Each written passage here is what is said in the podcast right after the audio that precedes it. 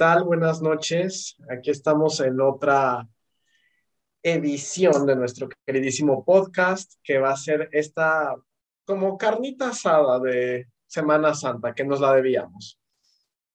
Y pues no me queda más que presentar a, estas figuras estelares con, que, con las que voy a poder compartir esta noche, que van a ser justamente Aristides Mesa, que ya me está enviando ahí como unas anotaciones, y también Liliana del Valle, que van a estar aquí compartiendo estas ideas conmigo en torno a un tema que estoy seguro que se va a estar hablando mucho los siguientes días y que esta información puede ser bastante útil para comenzar a comprender todo eso que a veces leemos en encabezados o checamos en, en las noticias o en artículos, ¿no?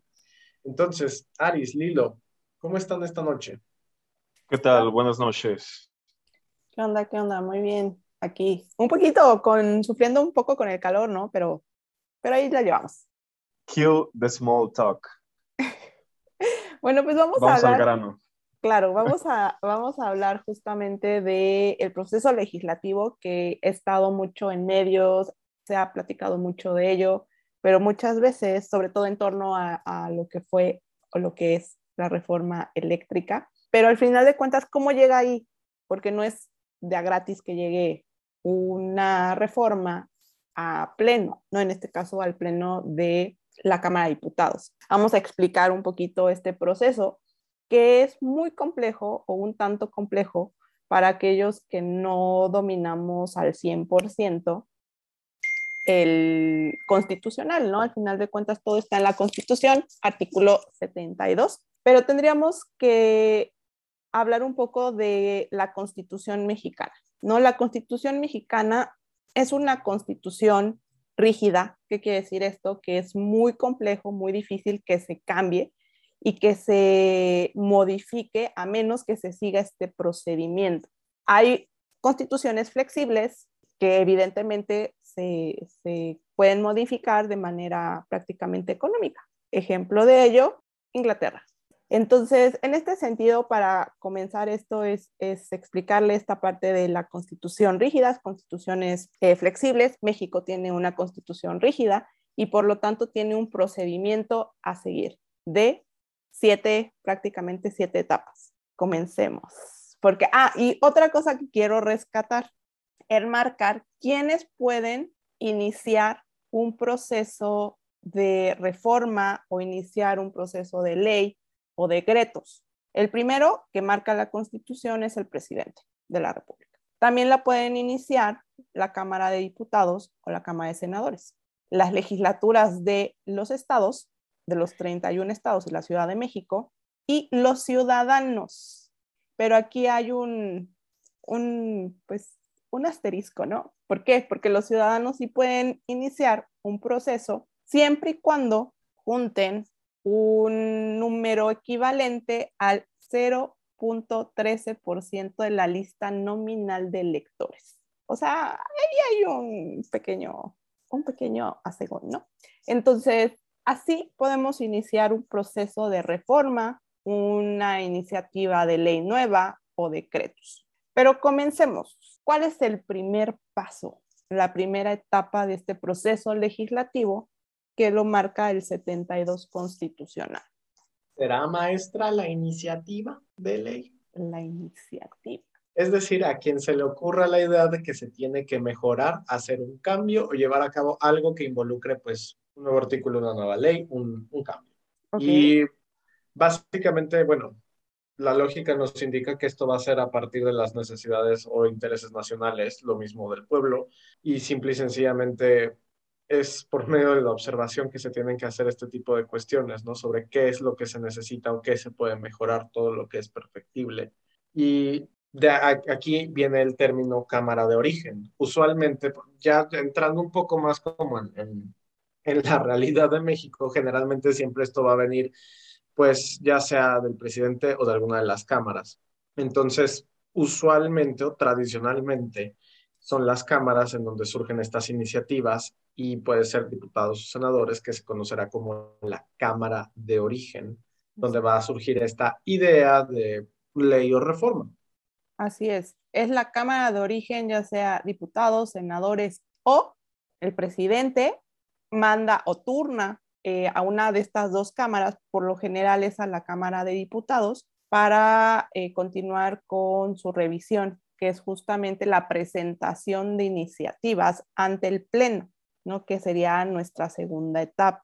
Evidentemente, hay alguna, una etapa ahí intermedia que muchas veces se lleva a cabo, que es eh, como la presentación previa de estas iniciativas ante, ante los diferentes grupos parlamentarios y entonces llevarla a un, ¿cómo se llama? A un orden del día para discutirla en pleno.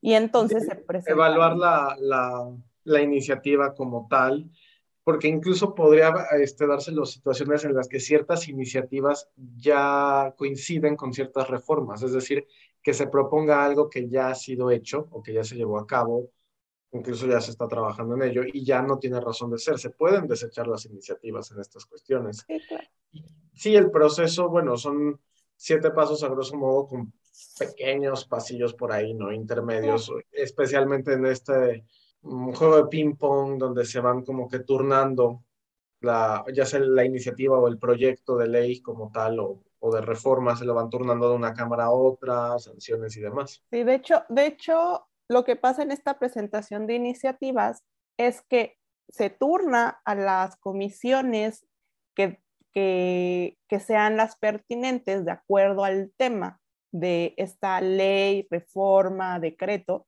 y entonces estas comisiones se encargan de analizarla, de estudiarla, de discutir asuntos legislativos en torno a este tema. Y entonces, ¿qué pasa? Generan un dictamen.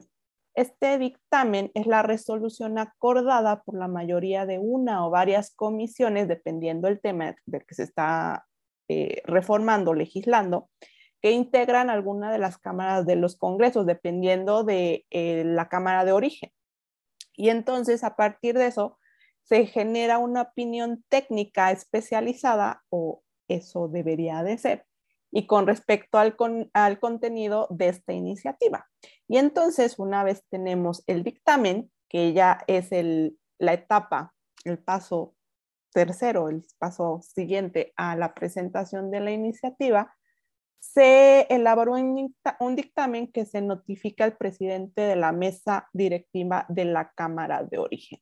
Y estos ya eh, se van al Pleno eh, para que la secretaria de la mesa directiva prácticamente eh, dé lectura al dictamen y con base en eso se pueda discutir la, eh, pues la reforma, la iniciativa de ley o el decreto.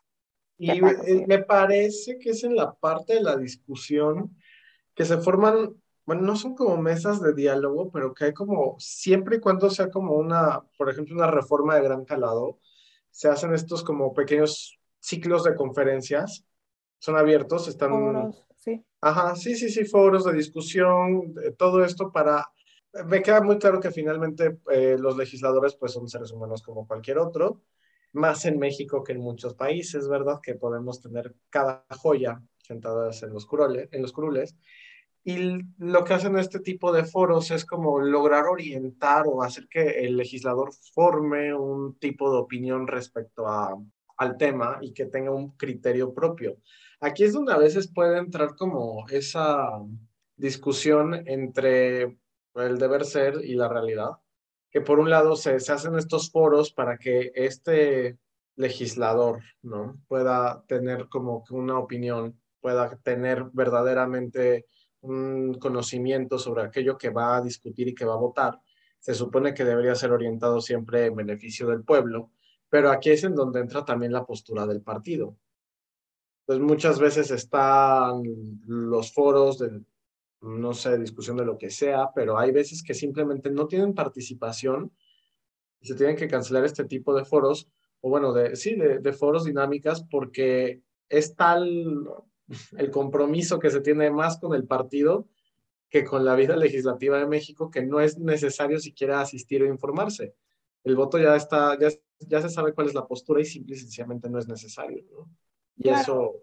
De hecho, sí, digo, al final de cuentas se lleva ahí la parte política en torno a este proceso de dictamen y discusión que es el, el, siguiente paso, ¿no? Que como dices, como que en este, entre el dictamen y la discusión hay este proceso de información, de análisis, de estudio con otros actores sociales, de, de, pues, que, tienen, em, ¿cómo se llama? Injerencia en estos temas, ¿no? Académicos, sociedad civil, eh, mismas, las mismas personas, los mismos eh, instituciones involucradas en el tema.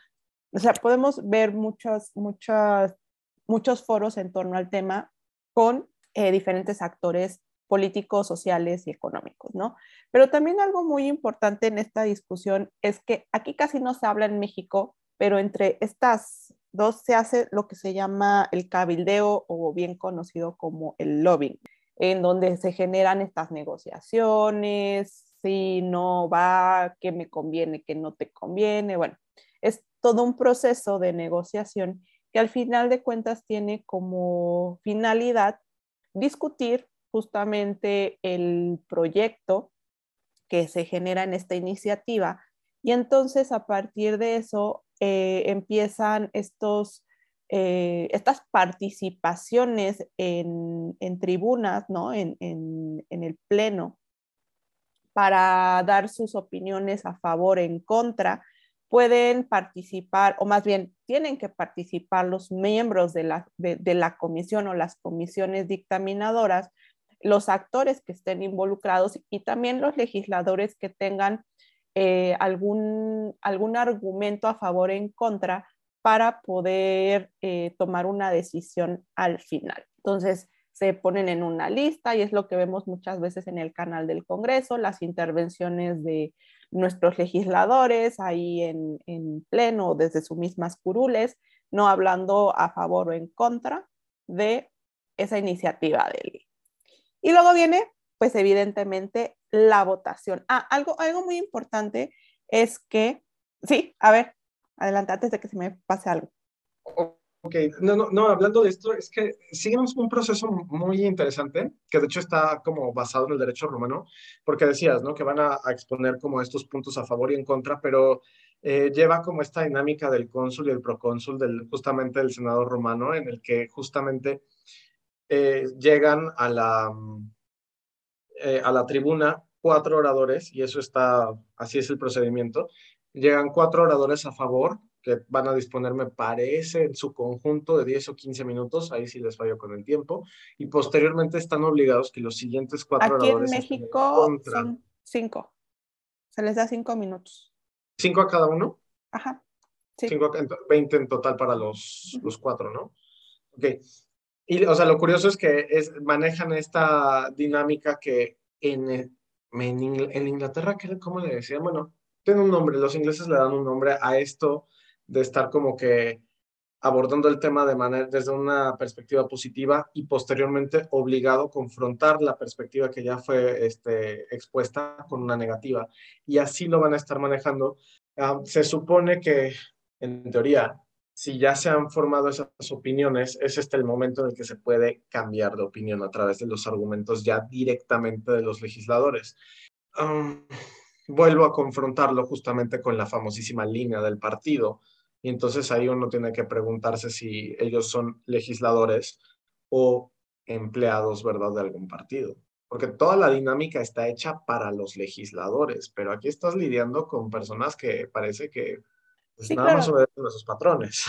tenemos que, que, ver que esta discusión se debe de dar con toda la información y los argumentos que realmente requiera el tema, ¿no? Y argumentos certeros que diga por qué sí, por qué no. Eso debería, es el deber ser, ¿no? Ya el ser es otra cosa. Pero bueno, volviendo justamente a esta parte del proceso legislativo que se lleva aquí en México, Después de esta discusión se lleva a cabo la votación en lo general. Entonces, ahí por eso de repente vemos una división de, siete etapas. ¿Por qué? Porque justamente es en lo general en donde se dice, bueno, está bien, vamos a, vamos a darle paso a la, a la, a la reforma o a la iniciativa. Y ya después, ¿qué hacen?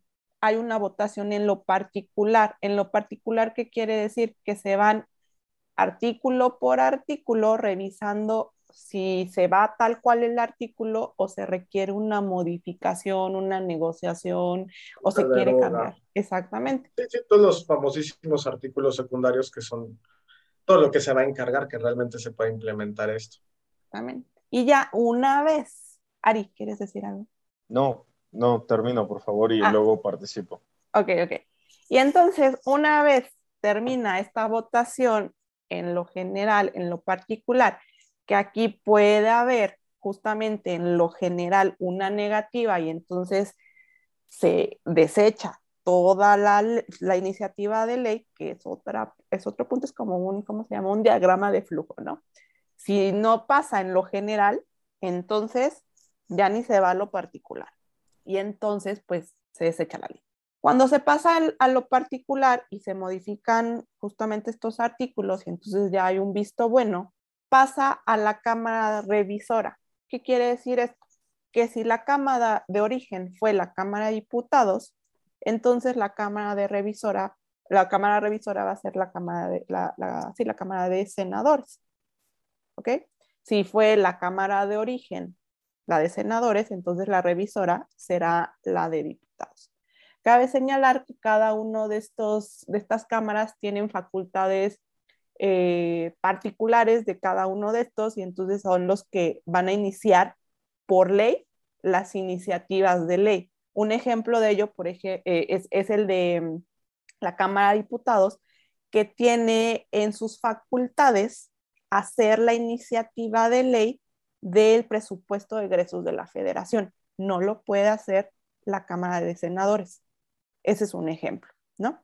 Y entonces la Cámara de, Senadores, la Cámara Revisora en este caso, es la que también eh, hará una revisión igual con las comisiones, ante pleno y demás, de la iniciativa de ley, la reforma o el decreto, y entonces, en caso de que no lo apruebe, se regresa a la Cámara de Origen para que hagan los cambios pertinentes. Si la aprueban, ¿qué pasa?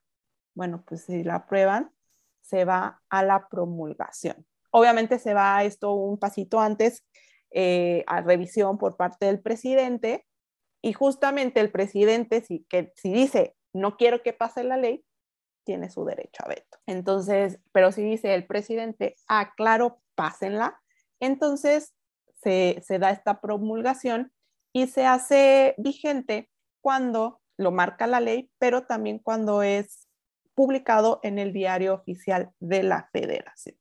Y todo esto que repasamos es todo el proceso legislativo mexicano. Variará más menos cuestiones, porcentajes de votos, etcétera. Pero es todo el proceso para modificar una constitución rígida. Si este es el proceso para la constitución rígida, ¿cómo es el proceso? ¿Por qué se dice que los, los sistemas anglosajones tienen una constitución flexible? ¿Cómo qué cambia exactamente? Pregunta examen, chicos. Pues que la, la, la iniciativa de ley, pues evidentemente, no hay un proceso tan rígido, se puede dar en cualquiera de las cámaras y la vota, su votación es económica. ¿Qué quiere decir eso? Que ni siquiera se van a revisión. Evidentemente hay procesillos un poquito más como intermedios, ¿no? Igual que aquí, en donde sí se hace como una revisión de esta iniciativa y ya llegan prácticamente al, al pleno y lo votan. ¿Quién a favor y quién en contra? Sans acabó.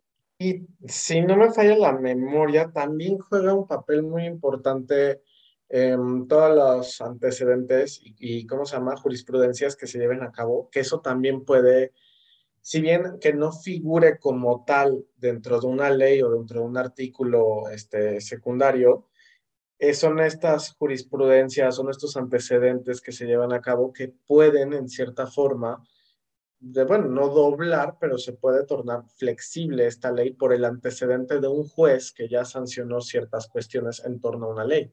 Sí, de hecho en Estados Unidos es muy común que prácticamente estas iniciativas de ley se, se, al final de cuentas se discutan en los tribunales, ¿no? Por los jueces. Se, tienen que discutir en los tribunales y, por ejemplo, no sé, en caso de juicios entre particulares, muchas veces el juicio puede ya estar resuelto si tú te pones a buscar en las toneladas de jurisprudencias que han de tener y encuentras la exacta que se aplica al juicio.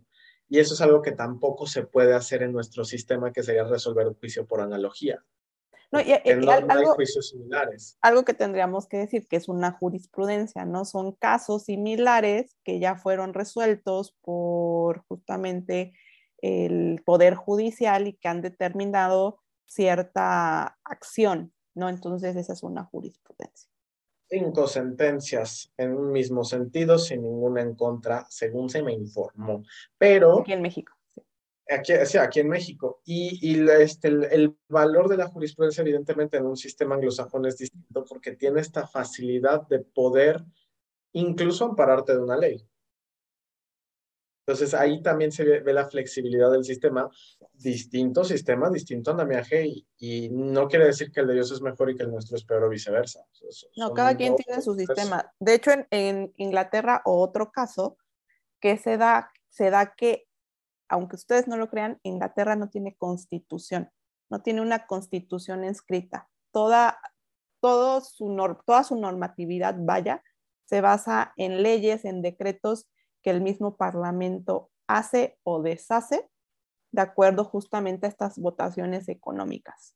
Entonces, es, es, un, es algo muy interesante, ¿no? Que ahí no necesitan como una constitución tal cual como la tenemos aquí en México y pueden hacer modificaciones de leyes justamente a partir de votaciones en el Parlamento. Y entonces, por ejemplo, aquí en México, uno de los temas más eh, o prácticamente que, se ha discutido en los últimos días, en las últimas semanas, en los últimos meses, en el último año, ¿no? Es el de la reforma eléctrica. ¿Se acuerdan, chicos, quién fue quien inició esta reforma? De los cuatro que les dije, el presidente, la Cámara de Diputados o de Senadores, los eh, estados de la República o los ciudadanos, ¿quién fue quien, quien la inició? Pregunta de examen. ¿Cuánto vale la pregunta, maestra? ¿Pasas o no pasas? Ah, no, no es cierto. Ah, le inició el presidente y quién fue la Cámara eh, de origen, la de diputados. La de diputados. Sí, es una reforma que la inicia el presidente eh, desde el año pasado.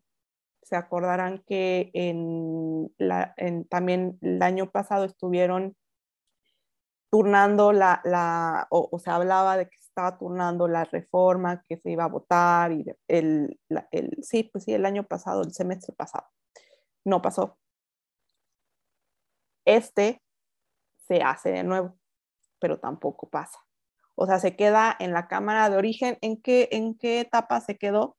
Nos estamos preguntando en qué etapa se quedó. Se quedó en el de la votación. Más, sí, en el de la votación porque ni siquiera pasó, eh, y en la votación de lo general, porque ni siquiera pasó a la no votación. Pasó en lo particular. En lo particular, exactamente. ¿Qué pasó ahí? Ah, desde el semestre pasado, que ya veían como esta, esta dinámica de a favor, en contra de la reforma eléctrica, que de hecho por ahí tenemos un episodio en, en donde les explicamos un poquito esta reforma eléctrica.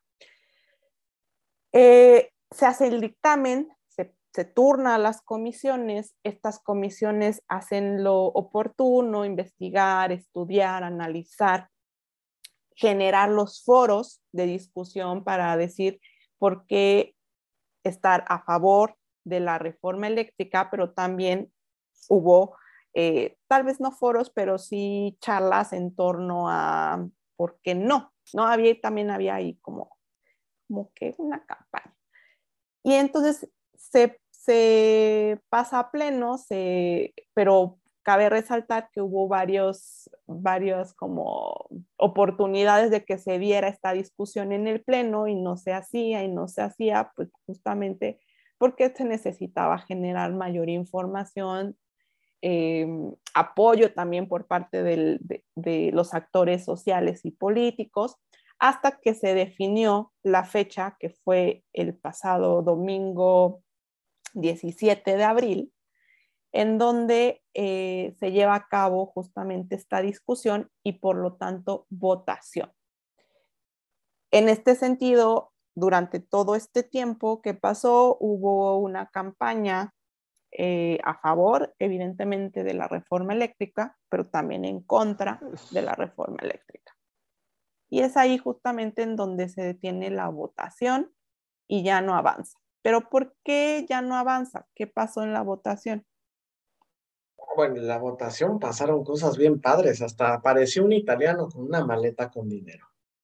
Entonces, eso fue, fue muy padre y aparte lo más chistoso es que veías que estaba con una legisladora, este cabildero italiano, este lobista italiano y de repente la maleta que sostenía mm, ya no estaba con ella, apareció con nuestro queridísimo Cuadri, y paso y pues la maleta fue dando tumbos de un lado al otro y aparte el hombre estaba hablando por celular en plena sesión.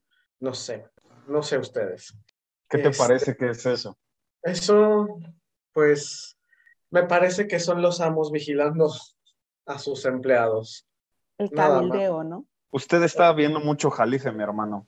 Mm, me encantaría decir que sí, pero no, de hecho, muchas fuentes. No me, no me tires retórica. Este, ¿Qué crees que quiera decir que el man saliera con la, con la maleta y después se viera que lo tenían eh, otras personas no, no anexas al partido? Lo dijiste tú, retórica. Dinos, ilumínanos.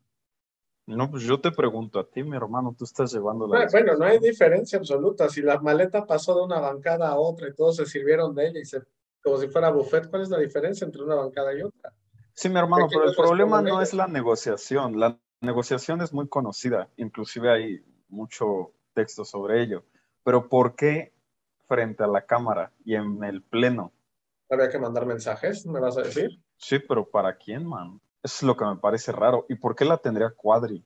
Pues Cuadri es la persona con menos argumentos y que más pelea sobre. Es como el Noroña, pero de la. de, de los otros partidos. Ok.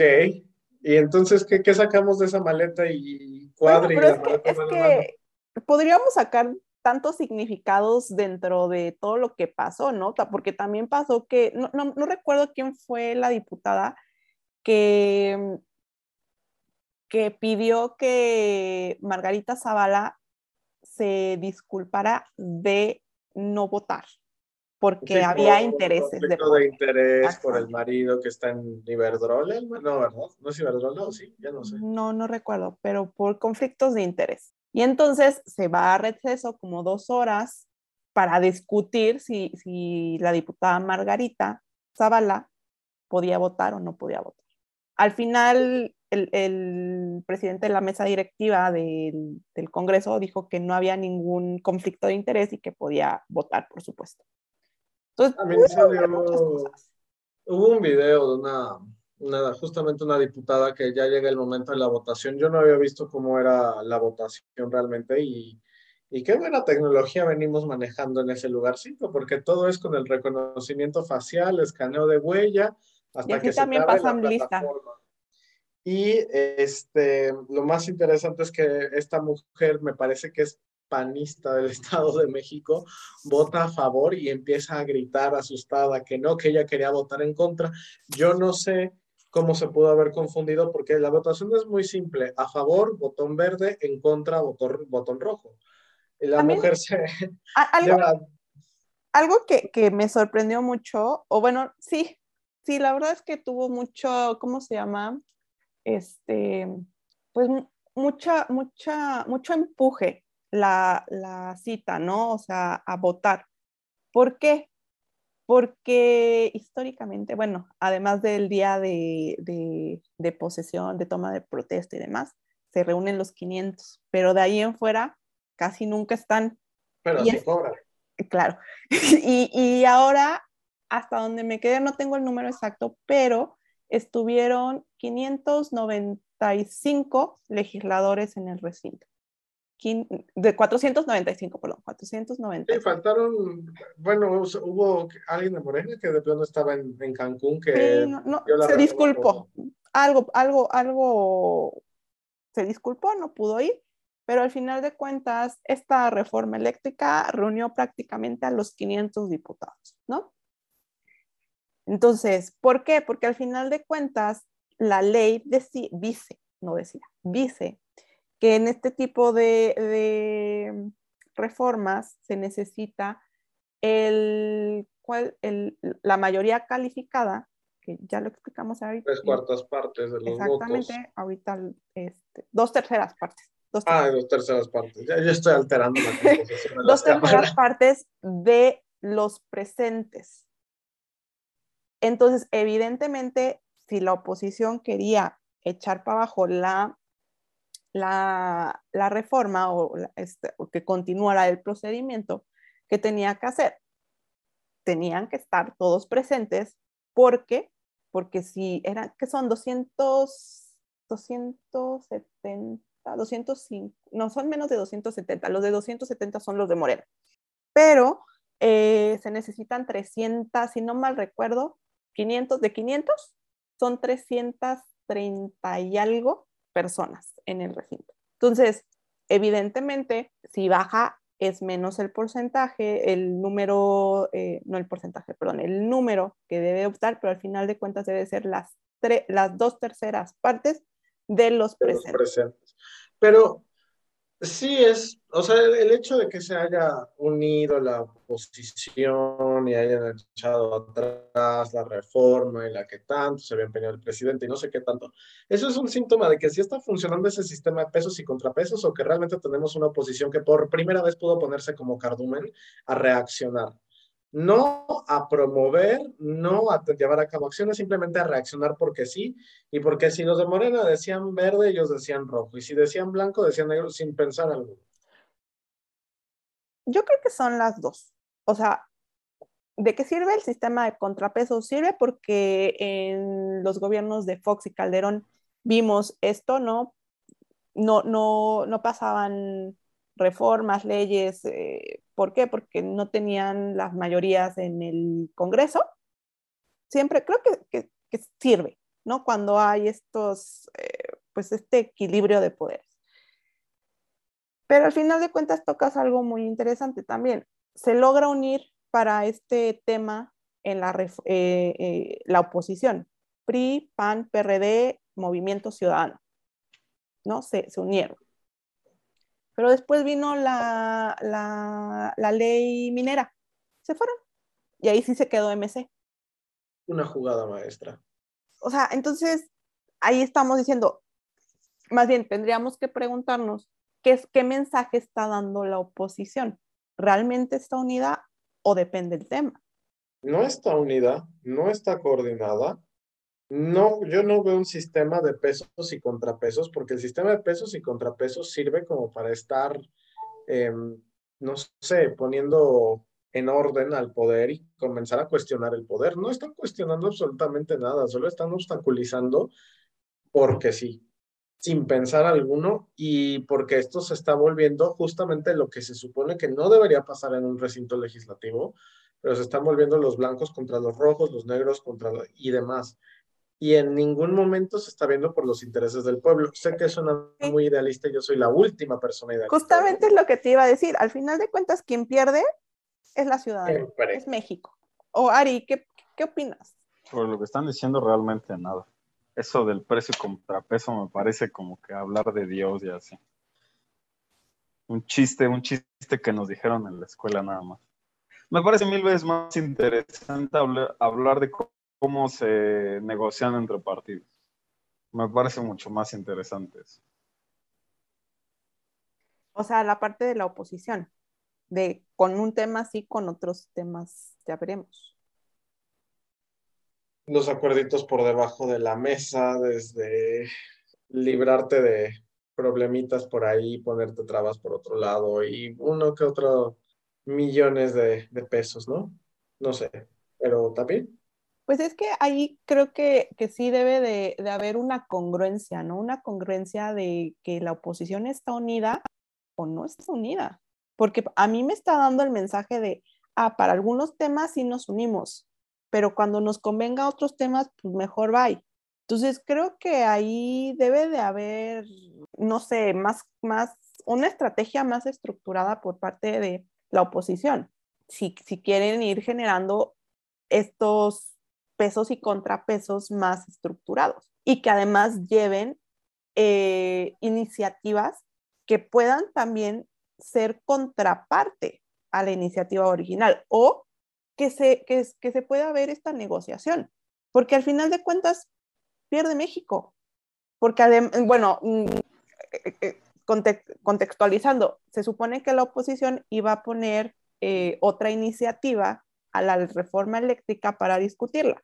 Si no pasó esta del presidente, evidentemente no tiene los votos para la que... Los votos para pasar alguna, alguna iniciativa de la oposición, jamás en la vida. Entonces, ¿por qué luchar en vez de generar consensos? Yo sé que... ¿Cómo generas consenso? Si, si argumentos y compensaciones no funcionan, ¿cómo negocias? Pues es que con diálogo, o sea, yo sé que es bien complicado, sobre todo en un país que está súper dividido, porque es, es la raíz del problema. Estamos súper divididos y entonces es como dice César, azules contra amarillos, contra rojos, contra todos, y entonces nadie gana. Pero también es, o sea, sí es muy cierto, azules contra rojos, amarillos y verdes hoy. Pero ¿cuántos de Morena no han pasado por todos los partidos? ¿Y cuántos del PAN no han pasado ya por todos los partidos? Y bueno, del PRI ya, ya para qué hablamos, de lo poco que queda del PRD también. No puedo creer que sea imposible lograr un consenso porque estos hombres tengan una tremenda lealtad, verdad y ética para con su partido, porque por Dios no me lo creo si han saltado todo el tiempo porque me queda claro que de algo hay que comer. Entonces, no es por lealtad al partido porque no se logren consensos. Y otra cosa también, eh, y, es, y, es, algo que, que, siempre pones en la mesa, Ari. Cada uno de estos dos, pues, equipos, grupos, ¿no? Eh, ¿Qué pasó? Dividieron también a la opinión pública uno con su discurso de, ah, yo estoy haciendo esto para los ciudadanos y no, es que esto es dañino para los ciudadanos. El problema, ¿saben también cuál es? Que las mismas personas, quiero preguntarles si les interesó justamente la reforma o si es la conocían. Pues se tuvo que hacer la votación, este, ¿fue el domingo? El domingo el domingo en vacaciones, en plena Semana Santa, cuando todo el mundo estaba justamente atiborrando la carretera del sol, que es, usualmente siempre es así, siempre que hay un tema bastante importante, se elige algún partido de fútbol para discutir el tema durante el partido o en vacaciones. Y pasó lo mismo con la revocación de mandato. Domingo empiezan vacaciones, domingo de Ramos, este el fútbol. Es que ahí eso, finalmente el pueblo no es bienvenido en esas discusiones porque no está a la altura, porque no es tomado en cuenta, porque no es necesario. Porque ahí se discute los intereses particulares de todos los involucrados a todos los niveles, salvo los intereses del pueblo. Eso es horrible, asqueroso, triste y realista. No nos, no nos informamos, esa es la realidad. Pero tampoco nos interesa informarnos. Y no tenemos los mecanismos para hacer que nuestra información y conocimiento... Ah, no puedo decir que, que, cambien las cosas, sino que, bueno, sean escuchados. Hacemos lo, hacemos lo que podemos, pero al final de cuentas, lo hablábamos con Ari en otra ocasión y casi siempre lo tocamos, las personas están más interesadas en el hoy. Sí, en el hoy. ¿Qué voy a comer hoy? Así tendrán al pueblo. No, e, e, esa es la, esa es la parte nodal. La verdad es que díganle cuál es el beneficio de esta reforma para la ciudadanía y evidentemente se va a aceptar. Pero mientras hagan este show, porque fue un show en la Cámara de Diputados, en donde pierde México definitivamente, tenemos que hacer, ok, soy, imaginemos, soy morena, ¿y ahora qué? La ley minera, pero soy la oposición, ¿ahora qué tengo que hacer? También yo creo que es, es parte que el pueblo no tiene el interés porque no ha visto ningún cambio. Es que justamente la, acción, la acción, litio. No, el petróleo, ah. con Cárdenas. Luego, posteriormente nos dijeron que íbamos a administrar la abundancia. No sé cuál fue la, abundancia como tal. Se hizo toda una reforma agraria de gran envergadura. Y, el, y el agro está desprotegido, descuidado por, todo, por intereses de todos lados y por intereses ajenos, si quieres, a aquellos que promulgaron esas grandes reformas, definitivamente, pero lo cierto es que al pueblo no le ha tocado nada. En tanto el pueblo no vea algún cambio, algún beneficio, no se va a interesar. Se tiene que interesar en sus asuntos porque si no, no come. Digo, al final de cuentas, también entiendo que eh, nuestros diputados son nuestros representantes y que, y que al final de cuentas están tomando la decisión por nosotros. Y que por eso hacen los foros, por eso hacen diferentes cosas, pero mm, no sé. ¿Ustedes han participado en algún foro, por ejemplo? Gracias, Liliana. Yo creo que ya puedes terminar, no es cierto. Evidentemente no. Como ciudadano te puedo decir que no. Y también, ¿Les ha llegado la invitación? No nos ha llegado la invitación, no hay ninguna campaña informativa, pero la culpa es de ambos lados. Lo cierto es que no nos ha interesado, lo cierto es que tampoco nos han llegado las, las invitaciones, lo cierto es que ellos no son nuestros representantes, porque nosotros no sabemos ni, ni a qué distrito pertenecemos, ni quién es nuestro representante como tal, y, eh, y si todo el distrito de donde sea pide que se vote a favor de la reforma, pero es justamente un legislador panista, ¿tú crees que va a hacer caso? Y lo mismo a la inversa, si todo el mundo pide que se vote en contra y el representante es un legislador morenista, ¿va a hacer caso? No, lo primero no está ahí para representar a nadie más que a su propio partido y beneficiar sus propias carreras en el mejor de los casos. Sí, definitivamente. Ari, tu opinión acerca de esto. No te escuchas, Ari. Me parece que está teniendo problemas técnicos por la tormenta que está cayendo aquí ahorita. No, disculpa. Ah, pero ya te escuchas. ¿Sí? ¿Se me escuchó? Sí, ya. Ya, ahorita ya. Ok. ¿Y qué estaban diciendo ustedes? Porque la neta no les entendía, había demasiada estática. Ah, la parte de, de la importancia de o no importancia que le dan nuestros legisladores a los problemas reales. Y si nos ¿Cuáles son esos problemas reales? Perdón. Pues ¿Cuáles son esos problemas reales de los que hablan ustedes? El hambre, la desigualdad, las oportunidades. Salud. ¿Me están diciendo que eso se puede solucionar en una Cámara Legislativa? ¿Parte? Sí, parte. Se le pueden dar soluciones a muy corto plazo. Me, me da la impresión de que las cámaras son como un par de genios en sus lámparas. No creo que eso se pueda solucionar ahí. No, pues es que al final de no se podrá solucionar, pero realmente nos representan. Pero son, son parte del, de, de, los que hacen las leyes, los que hacen... Bueno, que, que, se le diga representen, mm, sí, se le está... Queridos radioescuchas, disculpen, pero se le está cortando un poco el audio a este singular ser humano. Pero bueno, así, así pasa con estos días lluviosos, no pasa nada. Así pasa. Pero... ¿Cómo días lluviosos? Estamos en abril, ¿por qué está lloviendo? Cambio climático.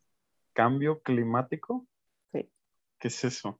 Ahí tenemos otro episodio acerca del cambio climático. Muy bien, señores. Hoy dejamos, ya dejamos de ser expertos legislativos, ahora somos expertos en cambio climático. Claro. En dos semanas somos expertos en energía nuclear otra vez. Me voy a poner a leer. Ok, pues sí. Conclusiones en torno al tema. César, quiero escucharte decir algo. Tuyo. No seas correctamente, no seas político correcto, por favor. Político correcto. No, simplemente yo creo que hablar del tema legislativo como hablar de todo lo del gobierno es hablar de una gran empresa que se supone que no debería ser privada, pero realmente es privada porque está gobernada por unas cuantas familias que se van rotando todo y se acabó. Vieja tradición romana, quizá. Y nada más, ellos están viendo por lo suyo, nosotros estamos, nosotros no nos queda más que ver por lo nuestro. No nos representan realmente, no nos representan en lo absoluto porque tienen que responder a los intereses del partido. Dije ciertamente que si bien nos va, están ahí como para cuidar y salvaguardar los intereses del partido y los propios, y no para otras cosas.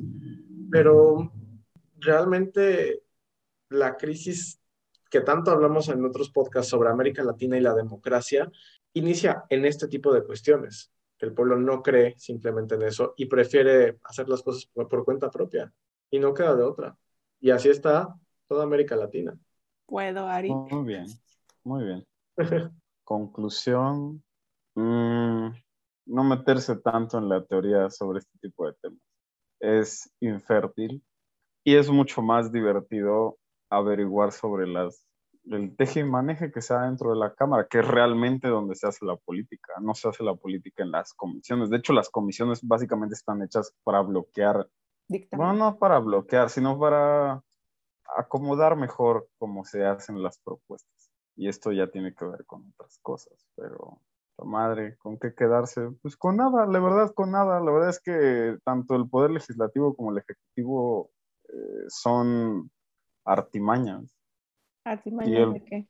No puedo hablar de esto porque esto sale en Spotify. Ah. Digan no a la censura, amigos. Say no. Última conclusión, por favor. Ah. No quiero amanecer, no quiero no amanecer, así que ya no diré. Ok. Bueno, retomando esta parte que dice César, creo que el problema, y me van a decir idealista, as always, em, tiene que ver con que no tenemos funcionarios públicos, servidores públicos con vocación. ¿Qué es vocación? Pues que estemos llamados, es ese llamado que tenemos para servir. Entonces, en este sentido, eh, y, lo dijo muy bien César, muchas veces se considera que ser un funcionario, estar en la política, es hacer dinero, es hacer un trabajo por dinero, es hacer negocio con la política. Pero creo que justamente se ha desvirtuado esto. ¿Por qué? Porque la política se hace por vocación, por servicio. La política al final de cuentas es entregarle eso que tú tienes, el conocimiento, las ganas de transformar a tu país, a tu comunidad, servirle a las personas porque quieres que tengan oportunidades al final de cuentas es lo que es la política en su fin, ¿no? El bien común, buscar el bienestar para la sociedad. Y pareciera que eso no pasa, no pasa en una política eh, corrupta, no pasa en una política llena de artimañas, como dice Sari, no pasa en una política de intereses, de agendas políticas, y en dónde queda el ciudadano. ¿Dónde quedan las necesidades de las personas? ¿En dónde está justamente la acción pública gubernamental que me va a resolver los problemas de desigualdad? Yo sé que son problemas estructurales muy profundos, pero ¿en dónde están esos proyectos que deberían de vincularse a la resolución de esas problemas, de esas micro, de esos microproblemas para generar oportunidades? no las hay. No hay políticas públicas eh, de impacto. Y entonces eso nos lleva a un círculo vicioso en donde nada más se hace por hacer, se hace por cumplir un procedimiento sin resultados.